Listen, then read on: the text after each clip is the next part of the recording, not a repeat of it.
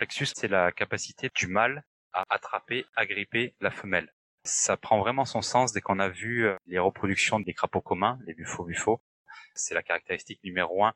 Dans une flaque, dès que vous en voyez plusieurs, vous voyez des mâles, vous mettez votre main, votre pied, un bâton, il va faire un amplexus dessus, c'est-à-dire qu'il va croire que c'est une femelle. Tout ce qui bouge pour lui, ça va être une femelle potentielle. Donc il va l'attraper, l'agripper, ne plus la lâcher. Ils vont avoir des petites callosités qui vont se créer à l'intérieur des pattes, qui va leur permettre de s'agripper de manière vraiment sûre à la femelle. Donc ces callosités qui vont disparaître hors période de reproduction, qui apparaissent, qui sont vraiment très visibles, très sombres. C'est vraiment des petites cales en fait très râpeuses euh, qui vont leur permettre en fait d'agripper cette femelle et ne plus la lâcher le temps de la reproduction pour être sûr d'être le mâle qui va féconder les œufs qu'elle va expulser. Rémi Falky est amoureux des reptiles et des amphibiens. Ce jeune homme discret et simple vit dans le Gers, près de Toulouse. Vous connaissez Rémi Nous avions fait quatre épisodes sur les serpents que vous avez plébiscités. Je suis donc très heureux de retrouver Rémi pour vous offrir quatre nouveaux épisodes sur les grenouilles, les rainettes et les crapauds. Il constitue la famille des anours, ces amphibiens dépourvus de queue, ou rose queue à privatif, sans queue donc, clair et simple. Les anours appartiennent à la classe des amphibiens, qu'on appelait autrefois batraciens. Nos vénérables cousins ont été les premiers vertébrés à quatre pattes, les tétrapodes, à quitter le milieu aquatique. Cette étape fondamentale dans l'histoire de la vie s'est produite il y a 380 millions d'années. Les amphibiens d'aujourd'hui ne sont d'ailleurs pas totalement affranchis des milieux aquatiques. Ils occupent une position intermédiaire entre les poissons et les reptiles si l'on considère leur histoire évolutive, mais également leur écologie. D'ailleurs, le mot même d'amphibien signifie en grec à vie double, allusion au mode de vie aquatique et terrestre de ces animaux. En effet, vous le savez, la grande majorité des amphibiens actuels retournent à l'eau au moins pour se reproduire. Contrairement à leurs cousins amniotes, les reptiles, les mammifères et les oiseaux, qui ont acquis leur indépendance de l'eau en réussissant à protéger leur embryon et leur fœtus dans un sac amniotique imperméable. Beaucoup d'amphibiens vivent ainsi la première partie de leur vie sous la forme d'une larve aquatique, pourvue de branchies, comme les poissons, puis acquièrent, au terme d'une métamorphose, les différents organes d'un jeune adulte en miniature. Entre autres, un poumon rudimentaire permettant le passage à la vie aérienne et terrestre. Près de 4 amphibiens sur 5 sont des anours, grenouilles, rainettes ou crapauds soit 5800 espèces en tout. Et 40% des 8100 espèces d'amphibiens sont menacées d'extinction dans le monde, chiffre 2019 de l'UICN, l'Union internationale pour la protection de la nature. Au royaume des grenouilles, premier chapitre, c'est parti. Salut Rémi. Salut Marc, comment tu vas aujourd'hui? Je vais très bien, je suis très content de te retrouver. On a fait mille réglages aujourd'hui, on a des problèmes de micro, mais on va croiser les doigts, on va espérer que ça se passe bien. Tu habites toujours près de Toulouse, dans le Gers. Tu es ce jeune éleveur de serpents, tu travailles dans une animalerie, tu es passionné par les reptiles en général et les amphibiens. Et donc après avoir fait les serpents, aujourd'hui, avec toi, on va s'attaquer à la classe des amphibiens on ne dit plus batracien, hein. le terme batracien n'a plus aucune valeur scientifique, on doit dire amphibien, et la classe des amphibiens se divise en trois ordres. Les anours, donc c'est les grenouilles et les crapauds, les urodèles, donc c'est tout ce qui est triton et salamandre, et puis un ordre que je ne connaissais pas du tout avant de préparer l'émission, les gymnophiones, les cécilies. Que sont les cécilies?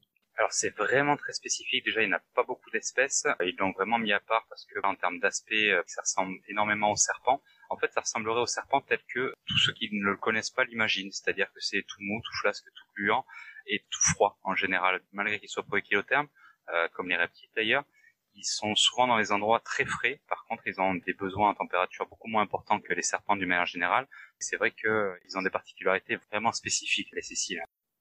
Alors d'accord pour les cécilies, je commence par dire qu'il y a à peu près 7000 espèces d'amphibiens en tout. Les grenouilles et les crapauds, donc qui constituent, on l'a dit, l'ordre des anours, constituent 85% de ces 7000 espèces d'amphibiens. J'ai oublié de dire que l'ordre des anours a une étymologie claire et hyper simple. Donc c'est le A privatif et ouros qui veut dire la queue. Donc les anours, bah, ce sont les animaux qui n'ont pas de queue, contrairement à leurs cousins les urodèles, les tritons, les salamandres, et eh bien les grenouilles et les crapauds, chacun le sait, n'ont pas de queue. Voilà pour euh, l'étymologie, cette fois-ci c'est vite réglé. Les amphibiens primitifs, les tout premiers sont apparus il y a 265 millions d'années. Ça remonte un peu. Généralité toujours, dire que les populations à l'échelle de la planète sont en déclin, sont même en extinction pour beaucoup d'entre elles. Un tiers des espèces sont euh, menacées d'extinction. 120 espèces de crapauds et de grenouilles ont déjà disparu. Et puis tu vas nous parler, euh, tu y as tenu et tu as raison de le faire, tu vas nous parler d'une maladie fongique, un champignon qui s'attaque à la peau des grenouilles, qui s'appelle la chydridiamycose. Et donc cette maladie s'est étendue dans le monde entier et décime les populations d'amphibiens.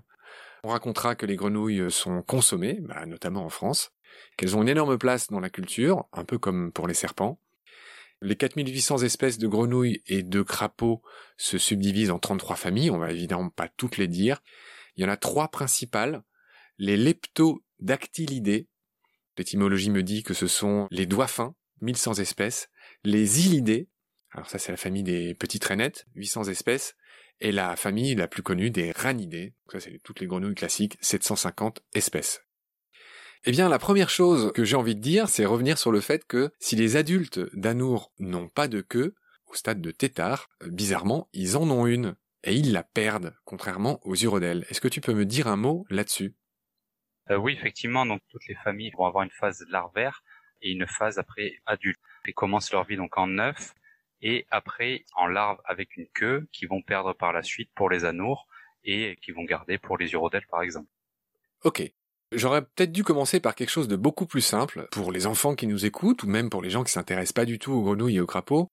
Euh, on va tout de suite bien faire la différence. Hein. La grenouille c'est pas du tout la dame du crapaud, le crapaud c'est pas le monsieur de la grenouille, c'est pas du tout ça.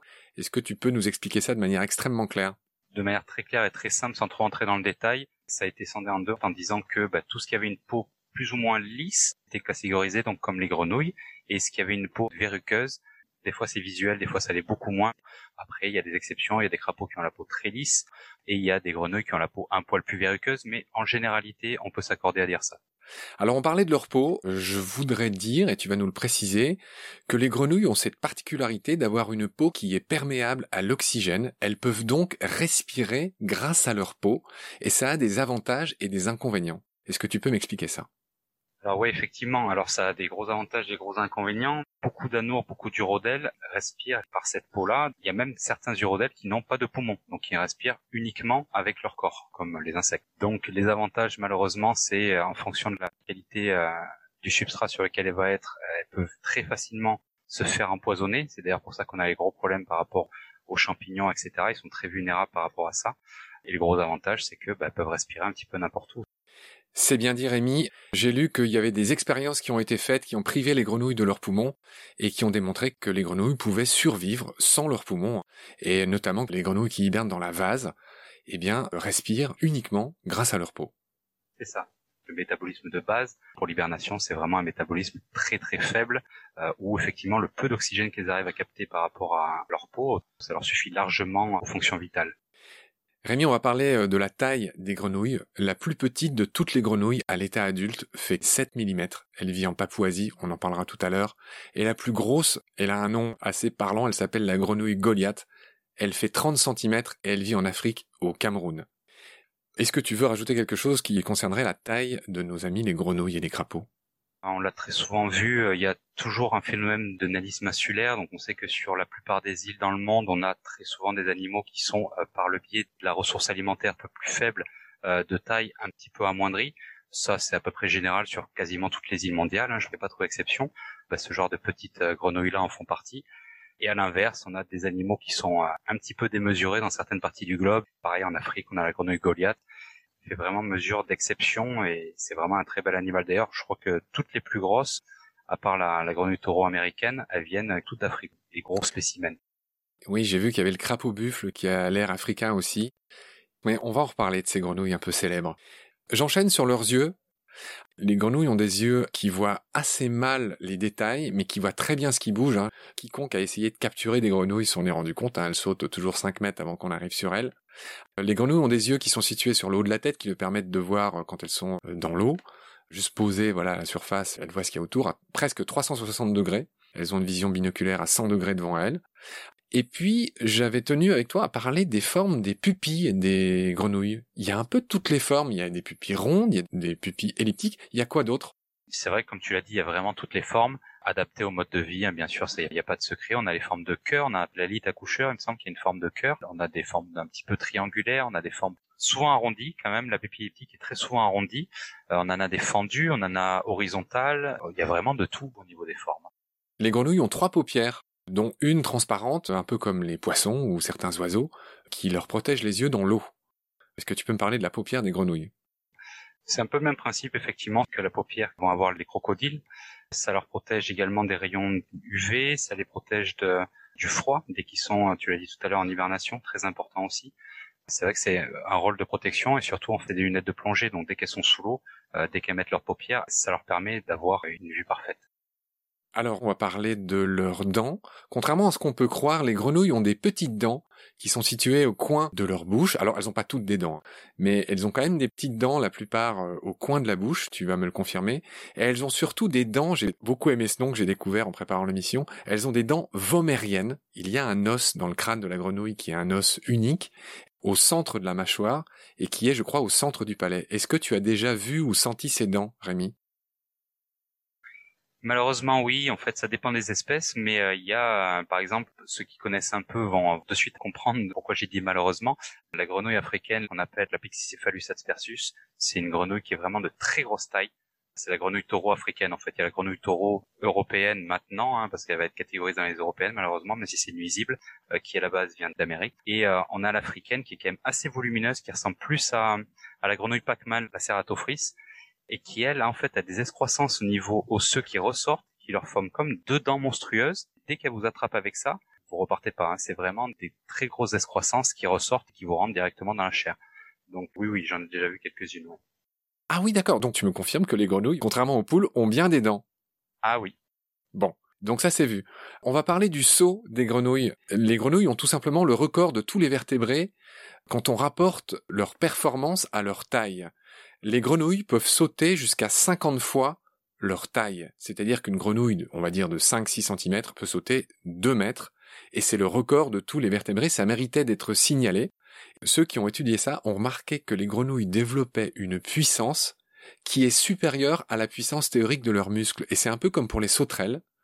Il y a un effet de catapulte avec leurs tendons et leurs os en général, qui fait qu'elles vont bien plus loin et plus fort que leur permettent leurs muscles grâce juste à l'agencement de leurs os et de leurs tendons.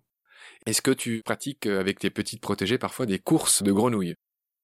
Non, pas du tout, mais c'est vrai que ça, on peut vraiment le remarquer, c'est monstrueux les sauts qu'elles peuvent faire. Et des fois même, on a tendance à croire que c'est que les arboricoles qui font des sauts monstrueux. Alors celles qu'on voit au sol, euh, c'est pareil, elles arrivent à décoller leur poids, qu'elles font vraiment, elles ont une force dans les pattes qui est monstrueuse. On reparlera beaucoup des grenouilles arboricoles, je crois que c'est une de tes passions et je les aime bien aussi. Et en fait, celles qui vivent dans les arbres sautent moins que les autres pour une raison très simple, c'est que si elles se plantent, eh ben, elles tombent tout en bas de l'arbre. Donc elles sautent beaucoup moins, je crois. Elles marchent plus. C'est ça, et puis elles ont aussi la capacité de coller, donc forcément, vu qu'elles ont les petits disques au bout des pattes collent, dès qu'elles sautent, elles ont quand même euh, les pattes arrière qui sont un petit peu collées, donc forcément le saut sera beaucoup moins qualitatif. Ok. J'ai oublié de dire qu'en France, il y avait 25 espèces de grenouilles et de crapauds. Tu me confirmes que c'est ça? À peu près, il y a une quinzaine d'urodèles et il y a une trentaine d'anours. D'accord. On va pas se disputer pour quelques-unes en plus ou en moins. Ok, une trentaine d'espèces d'anours.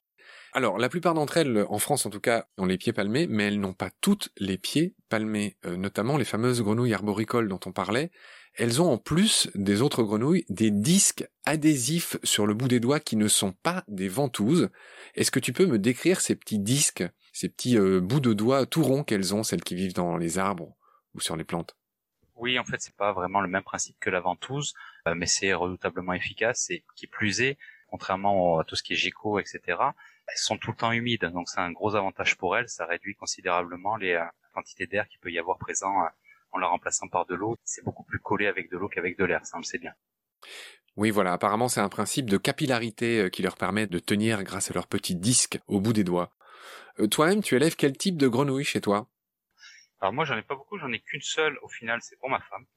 J'en ai eu beaucoup dans le passé, j'ai eu beaucoup de dendrobates, donc de la petite grenouille colorée, on va dire, d'Amérique du Sud principalement. Là, actuellement, c'est une grosse grenouille arboricole, c'est les Litoria, très très connue hétériophiles, parce que très facile à maintenir, c'est une grosse rainette arboricole, et elle a une tête assez sympa, ce qu'on appelle la rainette de White. C'est connu, elle fait très souvent euh, la une avec des photos, parce que elle est tellement bonhomme qu'on peut la poser dans une certaine pose, et elle va garder sa pose. C'est très sympathique comme grenouille. Rappelle-moi son nom Litoria cerulaire. D'accord, tu m'enverras une photo comme tu avais fait pour tes deux boas et puis ton verre. Alors, on parlait d'arbres, on va enchaîner sur le camouflage. Les grenouilles font partie des animaux les mieux camouflés, pour certains, hein, pas tous. Il y en a qui se confondent parfaitement avec des feuilles mortes. C'est le cas de ma petite préférée, la grenouille de Darwin, dont on parlera euh, dans le prochain épisode. Et puis il y en a qui sont toutes vertes, qui se confondent avec des feuilles. Et donc ce mot que je cherchais avec toi pendant qu'on faisait l'épisode sur les serpents, eh ben c'est l'aposématisme en biologie, tous ces animaux qui sont à l'inverse de bien camouflés, extrêmement colorés, on en a parlé à propos des dendrobates, eh bien ça s'appelle l'aposématisme. C'est dire au prédateur, je ne suis pas fait pour toi, évite de me toucher. Cette stratégie d'avoir des couleurs extrêmement vives pour prévenir les, prédateurs s'appelle l'aposématisme. Et tu me confirmes que les grenouilles les plus vendues en magasin, les plus recherchées, et puis peut-être les juste les plus aimées des gens, sont les dendrobates, les grenouilles qui vivent dans la forêt euh, amazonienne par exemple, et qui sont extrêmement colorées. Hein. C'est ça que les gens aiment bien. Elles sont, c'est vrai, très particulières. Elles vont être bah, vénéneuses, donc elles vont pas produire leur propre venin, mais elles vont plus ou moins squatter le venin des os. C'est-à-dire qu'elles vont consommer des petites proies dans la nature qui sont elles-mêmes chargées de venin, souvent des petites araignées, petits colamboles, des choses comme ça, et elles vont réussir à utiliser ce venin pour elles. C'est pas elles-mêmes qui produisent leur propre venin. Donc, en captivité, si on leur donne une alimentation qui est dénuée de tout venin, euh, ben forcément, elles seront pas venimeuses. Alors, il y a quelque chose qui m'a frappé aussi chez les grenouilles, j'en suis toujours aux descriptions générales, aux choses que les gens euh, ont observées ou pas, c'est que la grenouille, quand elle mange, elle peut céder de ses yeux, c'est-à-dire qu'en retroussant ses yeux vers l'intérieur, elle peut céder à déglutir. Est-ce que c'est quelque chose que tu as déjà observé? Ah oui, bah à chaque fois qu'on les nourrit, effectivement, on les voit, elles ferment les yeux, hein, ni plus ni moins. Ce qui se passe, c'est qu'avec ses yeux, elle pousse sur le bol alimentaire pour que ça descende. Ça, on le voit pas. On le devine dès qu'on le sait, mais on le voit pas du tout. En fait, on voit juste qu'elle ferme les yeux. Alors, qui dit bouche, qui dit nourriture, dit langue. Chacun le sait. Certaines grenouilles ont de très très grandes langues qui leur permet d'attraper euh, des insectes aux alentours. Est-ce que tes grenouilles font ça? Euh, celle que j'ai le fait très peu, mais effectivement, euh, parce que c'est une grosse feignasse, mais sinon elles le font dans la nature. Non seulement elles peuvent elles-mêmes se projeter et en fait utiliser la langue juste comme une sécurité pour le temps que la fin de la projection se fasse, qu'elles atterrissent sur la proie, ou alors elles peuvent tout simplement l'utiliser pour faire venir la proie à elles. Mais elles le font énormément. D'accord. On va aborder un chapitre important, cher Rémi, on va parler de la reproduction des anours, des grenouilles et des crapauds. Il y a un mot qu'il faut connaître, c'est le mot amplexus. Explique-moi ce mot. Alors l'amplexus, c'est la capacité du mâle à attraper, agripper la femelle. Ça prend vraiment son sens dès qu'on a vu euh, les reproductions des crapauds communs, les buffos buffos. C'est la caractéristique numéro un. Dans une flaque, dès que vous en voyez plusieurs, vous voyez des mâles, vous mettez votre main, votre pied, un bâton, il va faire un amplexus dessus, c'est-à-dire qu'il va croire que c'est une femelle, tout ce qui bouge pour lui, ça va être une femelle potentielle. Donc il va l'attraper, l'agripper, ne plus la lâcher. Ils vont avoir des petites callosités qui vont se créer à l'intérieur des pattes, qui va leur permettre de s'agripper de manière vraiment sûre à la femelle. Donc ces callosités qui vont disparaître hors période de reproduction, qui apparaissent, qui sont vraiment très visibles, très sombres. C'est vraiment des petites cales en fait très râpeuses euh, qui vont leur permettre en fait d'agripper cette femelle et ne plus la lâcher le temps de la reproduction pour être sûr d'être le mâle qui va féconder les œufs qu'elle va expulser. Oui, c'est quelque chose que j'ai déjà vu aussi, ce que tu racontes. C'est vrai que c'est impressionnant. Ils peuvent rester ensemble plusieurs heures, même plusieurs jours parfois. Et c'est ce qu'on appelle un caractère sexuel secondaire, ces petites callosités qui apparaissent sur les pattes des mâles. C'est pas comme un sexe, euh, comme quelque chose qui différencie le mâle de la femelle, mais c'est un caractère sexuel secondaire. Il y a que les mâles qui ont ces petits cales sur les pattes pour euh, agripper les femelles, les pauvres. Il y a deux types de reproduction chez les grenouilles. Il y a un type qu'on appelle la reproduction prolongée, qui est donc euh, saisonnière, c'est celle qu'on a en tête avec euh, donc les mâles et les femelles qui migrent, qui viennent se reproduire dans la mare où ils sont nés. Et puis il existe dans d'autres pays des reproductions explosives, et c'est le cas dans les déserts où il y a une averse et là, elles sortent toutes, et ça, ça s'appelle la reproduction explosive. Est-ce que tu peux m'en dire un mot? Oui, tu as pris l'exemple des endroits où on était sur des zones sèches et euh, où c'est le temps en fait qui va lancer la reproduction, mais ça se fait aussi un petit peu de partout, pas forcément qu'en saison sèche et des fois il y a même euh, aucun scientifique qui arrive à comprendre pourquoi ce jour-là il y a autant d'individus qui vont lancer la reproduction et pourquoi uniquement ce jour-là. Alors que les conditions, là, telles que tu l'as expliqué, peut comprendre qu'une grosse pluie peut mener à la reproduction. On ne saura pas si trois jours après il va pleuvoir avant l'année prochaine. Par contre, des fois, dans certaines parties de la jungle, notamment ça se voit beaucoup au Brésil, euh, il y a certaines euh, grenouilles arboricoles qui vont se reproduire en masse, mais on sait toujours pas pourquoi.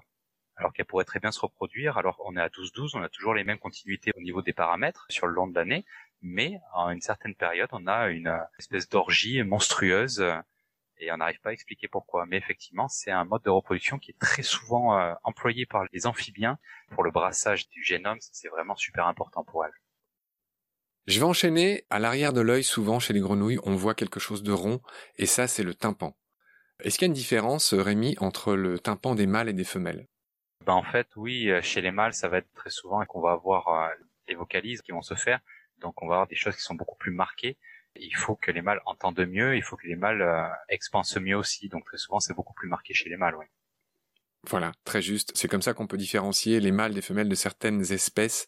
Le petit rond qu'il y a derrière l'œil est plus gros chez les mâles. C'est en tout cas très marqué chez les wawarons, dont on va parler tout à l'heure, qui sont des grosses grenouilles euh, d'Amérique du Nord. Alors la dernière fois qu'on avait fait une émission sur les serpents avec toi, Rémi, c'était un très bon souvenir pour moi. Tu m'avais appris l'existence d'un organe qui s'appelle l'organe de Jacobson, et j'ai eu la surprise de constater que chez les anours, chez les grenouilles, chez les crapauds, il existe aussi. Rappelle-moi ce que c'est et comment ça marche. L'organe de Jacobson, donc vraiment très développé chez euh, la plupart des reptiles, notamment chez les serpents, qu'on est beaucoup pour ça, bien que ce soit pas que chez les serpents. En gros, c'est leur nez, ni plus ni moins. Bon, quand même bien évolué, mais c'est leur nez. Donc en fait, ça leur permet, par le biais d'un va-et-vient de la langue, de capter des molécules et après de les analyser en les rapprochant du palais. C'est d'ailleurs pour ça que la langue est donc bifide, donc séparée en deux parties pour savoir si les informations venaient de la droite ou plutôt de la gauche. Euh, chez les amphibiens, on retrouve ça. Euh, par contre, ils vont pas du tout avoir les mêmes types d'analyse, vu qu'ils sont dans les milieux où il y a quand même beaucoup plus d'eau, ils ont un petit peu plus de difficultés à capter ces informations-là. Ok. Alors, je vais enchaîner sur quelque chose qui est très connu chez les grenouilles et les crapauds, c'est leur coassement. Les grenouilles coassent. Elles ne croassent pas, hein, ça c'est plutôt les corbeaux. Donc les grenouilles coassent, les mâles ont un sac vocal et les grenouilles peuvent faire des bruits qui s'entendent très loin. Il y a même eu des procès en France à cause de gens qui ont des mares chez eux et les grenouilles font tellement de bruit, y compris la nuit, que ça gêne les gens. Est-ce que c'est le cas dans ta région par exemple? Moi, je suis tellement perdu dans la pampa que je pense qu'il n'y a pas grand monde. On est vraiment tous agriculteurs, entre agriculteurs, etc. Donc, on n'a pas trop ce genre de problème-là. Mais dans tous les cas, euh, les vocalises des animaux, ça reste quand même quelque chose de préoccupant pour certaines personnes qui ne les supportent pas. Mais c'est vrai que déjà tous les anours font euh, ce genre de bruit, donc on sera jamais à l'abri on entend toujours parler des petites grenouilles, bah, les, grenouilles qu'on a euh, dans nos lacs. Par contre, on peut avoir beaucoup d'autres petits crapauds qui sont très souvent beaucoup plus proches parce que juste en dessous de nos fenêtres, souvent dans les descentes de canalisation ou autres. Et là, pour le coup, dès que ça remonte la canalisation, même si l'intensité est beaucoup moins importante, c'est pas le même bruit qu'on se retrouve à avoir au milieu de la salle de bain, par exemple. À quoi sert le coassement des grenouilles? Alors, on pense bien sûr à la saison des amours, mais il n'y a pas que ça. Non, il y a aussi un gros côté territorial avec les mâles. Ça, c'est vraiment pour marquer son territoire. Pour faire venir les femelles à eux, bien entendu. Bon, hors période de reproduction, ça marche pas énormément, hein. mais en période de repro, effectivement, c'est pour les faire venir, pour faire partir donc les mâles, on l'a dit, pour symboliser que à cet emplacement-là, il y a cet animal-là. Ok. Alors, euh, cette émission euh, sur les grenouilles euh, doit beaucoup à celle qu'avait faite Jean-Claude Amezen dans Les épaules de Darwin. Et il avait beaucoup parlé du drame comique d'Aristophane, le grec, qui s'appelle tout simplement Les Grenouilles, et dans lequel Aristophane avait trouvé une graphie pour le cri des grenouilles, brekekekex, quax, quax. Et c'est vrai que les grenouilles font des bruits différents selon les régions du monde. Euh, bah, il y a ça, et puis il y a aussi la perception de la personne, hein, parce qu'on sait très bien que le chant du coq n'a pas du tout, bizarrement, la même onomatopée d'un pays à l'autre, donc c'est très étonnant. Il y a la perception qu'on en a, et effectivement, euh, d'une espèce à l'autre, et d'un pays à l'autre, on va avoir des croissements complètement différents, ça c'est sûr. Ouais, très juste et très poétique ce que tu dis. Effectivement, on n'a pas les mêmes onomatopées pour les cris d'animaux d'un pays à l'autre. Ok. On va enchaîner sur un autre aspect des grenouilles et on va parler de leur hibernation. J'ai appris un autre mot en préparant l'émission. Certaines espèces se fabriquent un hibernaculum. Explique-moi ce que c'est. C'est la couche de mucus, ni plus ni moins qu'un cocon de mucus dans lequel elles vont s'enfermer et qui vont leur permettre de passer l'hiver. Donc euh, Rémi, on a commencé à parler d'hibernaculum, hein, je voulais dire ce mot, mais euh, au-delà de ça, je voulais parler du fait que les grenouilles sont ectothermes, comme les serpents, hein. elles ne régulent pas leur température, elles sont, euh, comme on avait dit pour les serpents, bradymétaboliques, c'est-à-dire que, au-delà de ce mot compliqué, elles ont la capacité, quand les circonstances l'exigent, de se mettre en pause, et même parfois leur cœur ne bat plus. Est-ce que tu peux revenir là-dessus? Et oui, c'est ça, c'est l'hibernation vraiment vraiment complète telle qu'on peut la voir avec peu de reptiles, mais ça arrive aussi avec certains reptiles. Mais là, pour le coup, on est vraiment sur une hibernation complète. On a même certaines grenouilles, on y reviendra certainement euh, un peu plus tard, qui ont la capacité de geler, littéralement. Elles gèlent. L'entièreté de leur corps euh, gèle, tout leur tissu, etc. Et après, elles repartent dès que les températures reviennent à, entre guillemets, à la normale. Oui, t'as raison de le dire, on va parler de cette grenouille, Lithobates sylvaticus. Alors c'est ça, hein, tu as dit qu'elles étaient quasiment entièrement congelées, il y a même des cristaux de glace qui se forment à l'intérieur de leur corps, mais les organes essentiels ne sont pas pris en glace grâce à un apport supplémentaire de glucose, ai-je lu dans la littérature. Alors, il y a un cas un peu particulier, donc là on parle des grenouilles qui, euh, à la mauvaise saison, peuvent s'enfoncer dans la vase et respirer uniquement grâce à leur peau et se mettre en pause et attendre euh, les beaux jours de cette manière. On a dit que certaines se fabriquaient un hibernaculum, c'est-à-dire une sorte de petite chambre un peu isolée de la sécheresse et du froid dans laquelle elles pouvaient passer l'hiver. Et puis, il y a certaines grenouilles qui passent toute leur vie dans le sol, pas juste pour hiberner. Et ça, c'est le cas de la grenouille pourpre. Elles sont en Inde, leur petit nom savant, c'est Nasica batrachus. Et les petites fouisseuses. Voilà, grenouille fouisseuse. Sayatrensis, donc elle vit sous terre, elles ont un museau pointu, elles sont très bizarres, elles ont une couleur de vert de terre, et on dirait une grosse boule, et elles ont la capacité de creuser avec leurs pattes. Je l'ai trouvé sous le nom de grenouille euh, pourpre, mais toi tu l'as sous grenouille fisseuse. Ouais, c'est ça, avec le nez pointu, je vois bien. Exactement. Voilà, je continue à parler du mode de vie euh, des grenouilles. Après les grenouilles euh, qui ont la capacité de vivre dans le sol, on va revenir sur celles qui vivent dans les arbres, les grenouilles arboricoles. Certaines espèces ont des doigts opposables qui leur permettent de mieux grimper le long des tiges euh, c'est vraiment obligatoire, étant donné que quand on voit la morphologie en fait d'une patte d'une grenouille, si elle veut ne serait-ce qu'attraper un jonc ou une tige. Il y en a même une espèce qui a une palmure entre les doigts immense et qui s'appelle la grenouille volante. Est-ce que tu as entendu parler de celle-là, la grenouille volante de Wallace? Oui, oui j'ai eu la chance de la voir en vrai, mais effectivement, j'en ai beaucoup entendu parler. Effectivement, ces grenouilles ont la capacité de planer sur leurs pattes immenses en forme de parapluie, et elles ont même la possibilité de se diriger, elles peuvent planer sur 15 mètres. Peu de gens pensent à ce mode de locomotion qui est en effet assez rare chez les grenouilles. Sur cette question, euh, cher Rémi, on arrive déjà à la fin du premier épisode consacré à nos amis les grenouilles et les crapauds. Je te remercie beaucoup et je te dis à très vite euh, pour la suite. Salut Rémi. Salut Marc.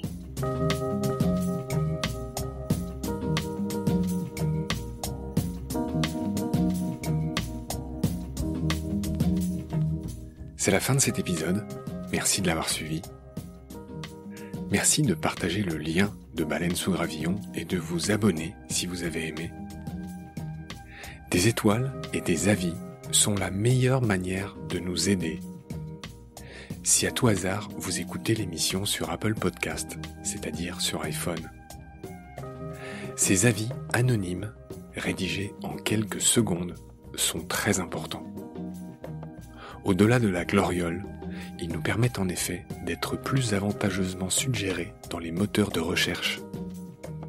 Nous n'avons qu'une trentaine d'avis pour l'instant, alors que vous êtes des milliers à nous écouter chaque semaine. Je prie humblement les auditorices de prendre ces 20 secondes pour ce petit coup de pouce. Grand merci par avance. Celles et ceux qui le souhaitent peuvent aussi nous aider en faisant un don, même minime, sur le site Tipeee. Je refuse de faire de la pub pour préserver notre indépendance et votre confort d'écoute. Mais ce podcast indépendant est fait sans aucune aide. Il n'est pas monétisable et j'y consacre 200% de mon temps. En attendant de trouver un partenaire auquel je lance un appel, et avant de devoir bientôt arrêter Baleine sous Gravillon faute de financement, je remercie du fond du cœur les abonnés et les futurs partenaires qui peuvent nous aider.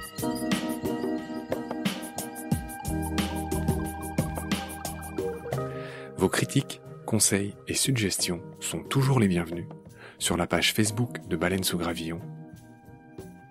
Je remercie aussi tous les photographes animaliers qui viennent chaque semaine en toute simplicité, en toute générosité, partager leurs sublimes photos sur la page de Baleine sous Gravillon. Je remercie enfin mes équipiers pour leur aide précieuse.